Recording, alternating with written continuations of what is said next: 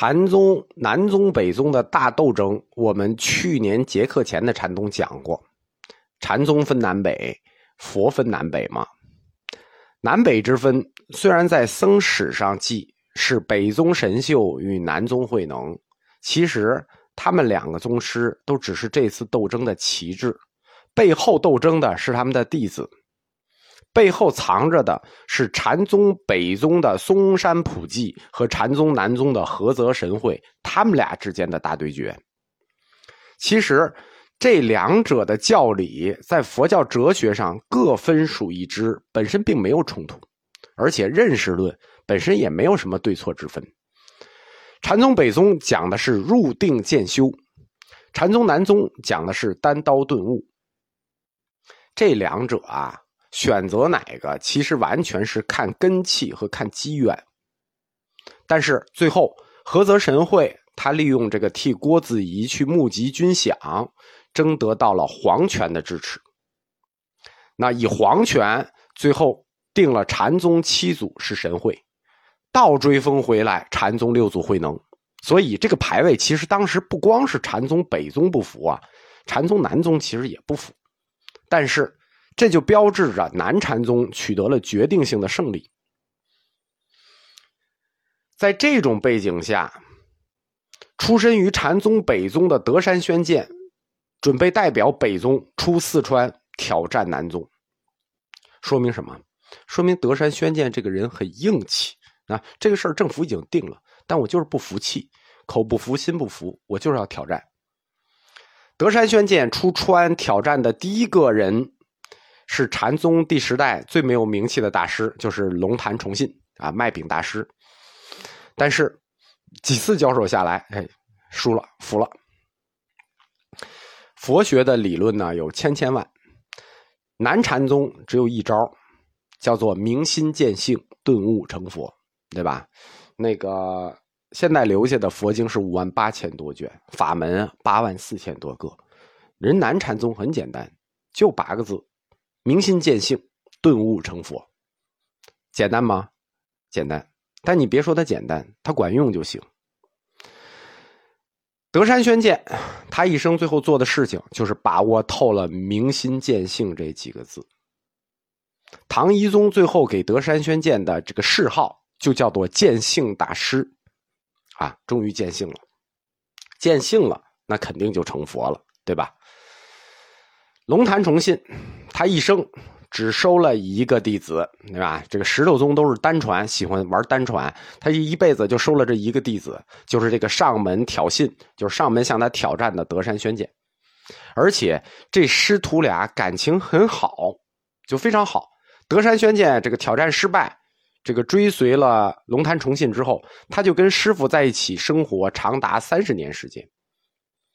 会昌法难的时候。德山宣鉴他已经六十岁了，六十岁了嘛，就还俗吧，法难法难吧。到唐宣宗继位，他又再次出家，但是这时候出家，他年纪已经大了，只想做个普通的僧人。而且十多宗法系一直就是有这个辟世禅的风格，除了曹洞宗之外，他们就有辟世的这种风格，就想做个普通僧人安度晚年。但是可惜的是，德山宣鉴过于有名了，太有名了，所以大中初年。常德的县长啊，就是现在常德的县长，当时叫武陵武陵太守。武陵太守就请他去主持古德禅院，啊，他不去，然后最后就设了一圈套，反正就逼他，就是你不来可以，如果你不来呢，我们就扣你个罪名，你私通匪盗，你贩卖私茶，你贩卖私盐，反正找一大堆证据证人，然后就摆在这个大师跟前，你去不去做主持？不去，那现在就咬你一口。这没有办法，最后德山宣鉴大师只好再次这个出山主持古德禅院。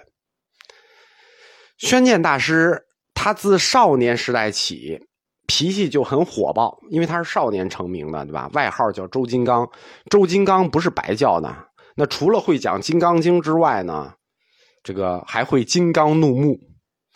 他这一次重新出山，而且还是被迫出门弘法。被迫出门做主持，所以德山宣鉴他这个传禅手法啊，那么既然被迫出来，肯定没有什么好脾气啊。加上他本身就火爆，所以他这个传禅接机的手段就非常粗暴，呃，比较粗暴。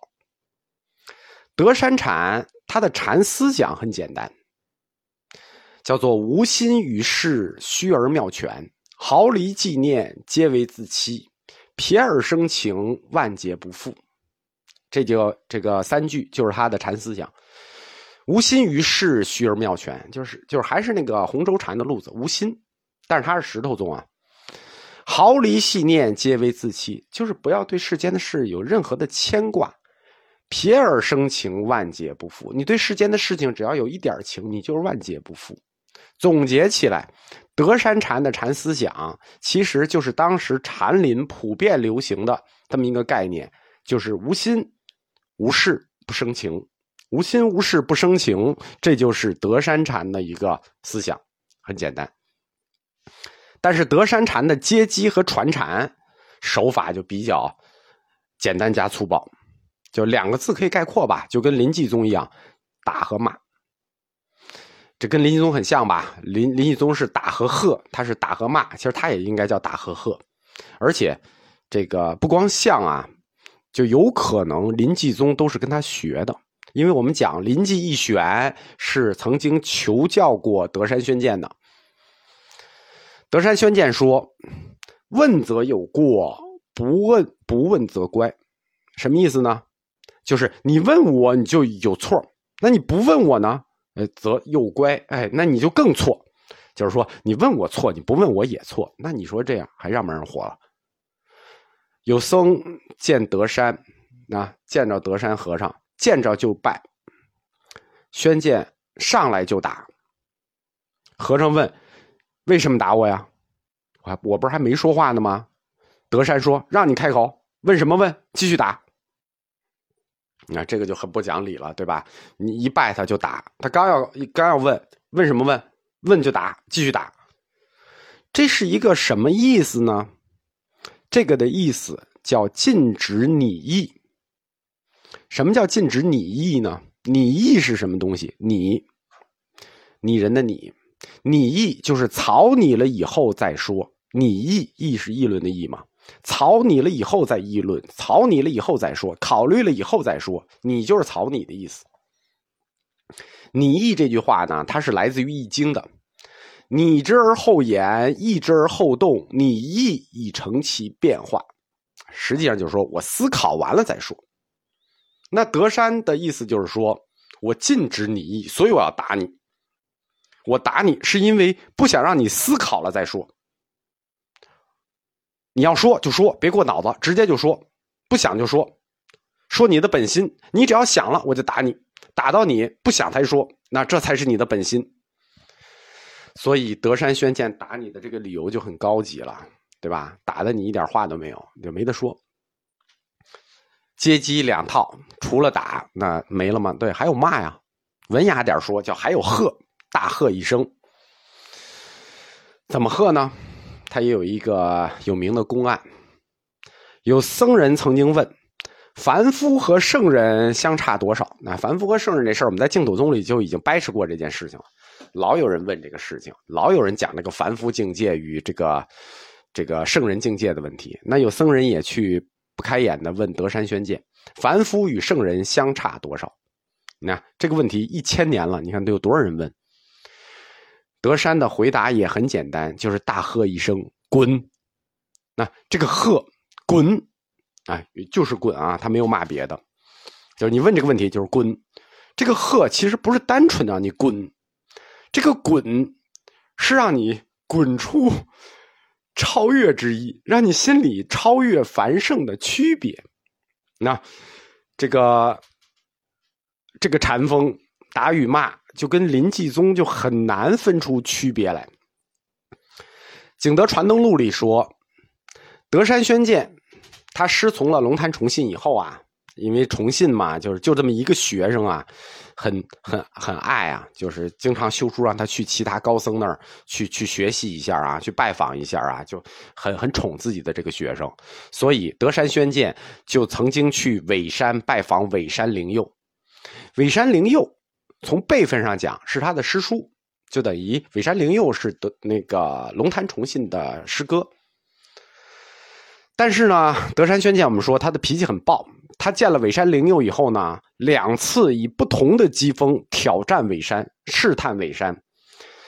两场就是接机，输赢各一场，输了一场赢了一场，然后呢飘然而去。尾山灵佑后来就给龙潭崇信写信，说这个德山宣鉴说师弟啊，你这个学生啊。孤峰结草烟，喝佛骂祖去。这话什么意思呢？就是你这个徒弟啊，他早晚要发展到喝佛骂祖的地步啊，就预言了，就是说将来他就要到孤峰上自己去修行，然后去喝佛骂祖。他早晚要走到这一步，就听着就是说，他就早晚要走到犯罪那一步一样。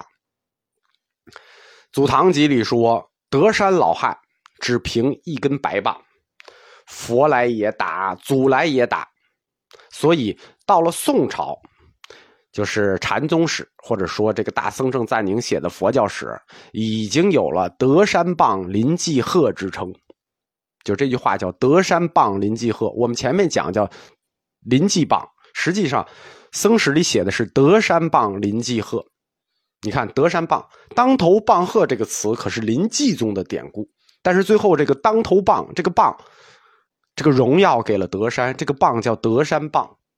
当然了，可能这个赞宁给他的时候也是考虑对仗的工整正确。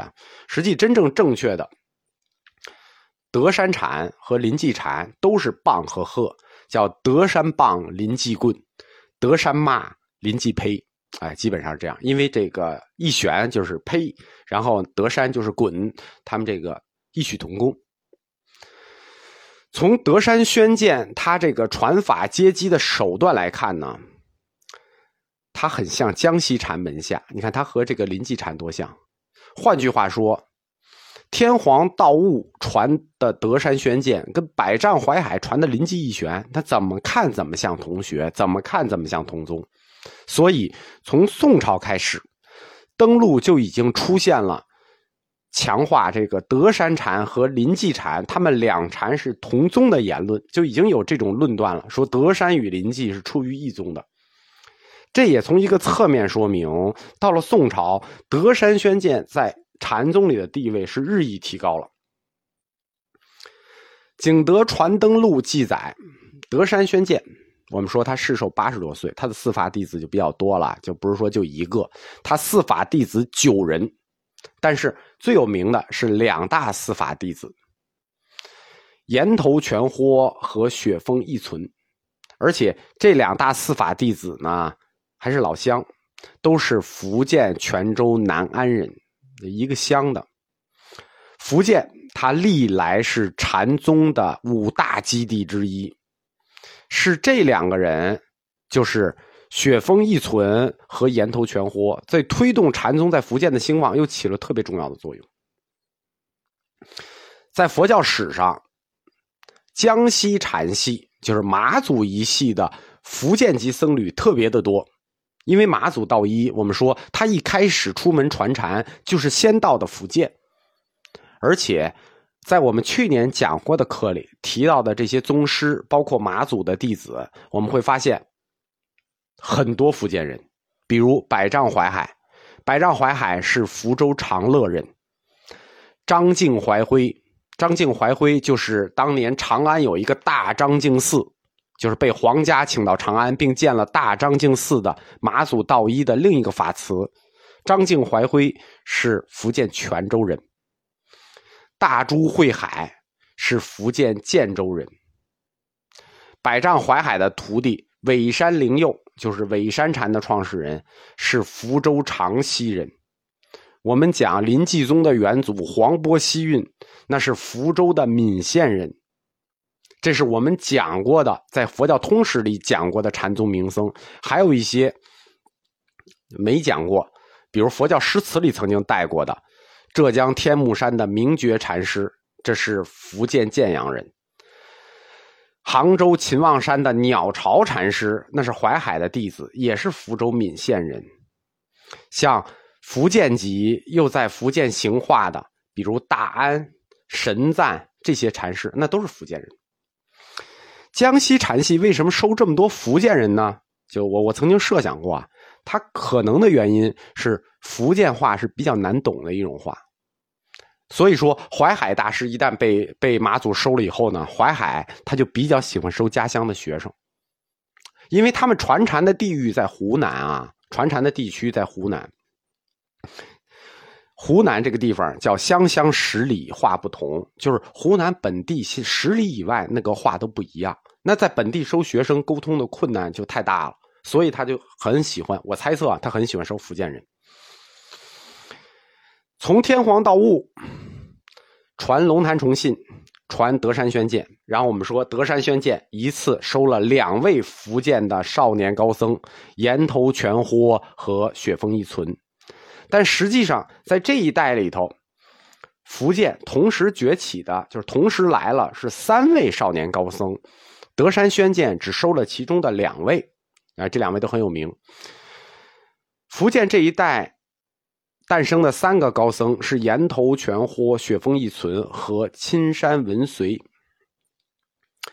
全豁和一存是泉州南安人，文随是福州人。这三个人呢？少年相识就结伴出游，就是三个小和尚结伴去游学。他们出发的第一站，实际上是到了石家庄临济禅院来找临济宗的开山祖一玄。你看，他们一上来，他们最后归于德山。实际他们上来的这个禅风，找的就跟德山很像，找的就是临济一玄。但是呢，他们这个运气不好。他们赶到临济禅院的时候呢，一玄大师刚好圆寂，所以三人结伴又南下去洞山找曹洞宗的开山祖洞山良价。中间他们还去了一趟仰山，跟仰山会稽沟通了一下，但是还是去找了东山良价。你看这个福建僧人他就爱学习，而且他这个。他去拜师找的啊，都是顶头宗师。你看，找的都是开山祖，东山良价呀，临济一玄呀，仰山会稽呀。到了曹洞宗呢，这个文随钦州文随他就留下了，他就继承了曹洞宗洞山禅的法词，归了曹洞宗，在青山弘法，所以叫青山文随。另两个呢，岩头全豁和雪峰一存。他们觉得跟这个曹洞宗，我们上一课讲过那个啊太复杂了，不太不太相契，他们就离开了东山，前往德山，最后就归入了德山宣鉴门下，就正式位列石头宗的法系。但是呢，这个其中的这个岩头全豁呢，他运气不太好，光启三年，他被刘贼所杀。他之所以叫岩头全豁，是因为他在湖北鄂州的一个叫岩头地区传法，这样。福建这一代诞生的三位高僧，一位传了曹洞宗，一位不幸英年早逝，还剩下一位一存那，雪峰一存，这个就是后来在佛教史里大放异彩的传德山宣鉴法词的雪峰一存。雪峰一存是属于禅宗史上大宗师类型，就他属于大宗师级别的人物。两宗始祖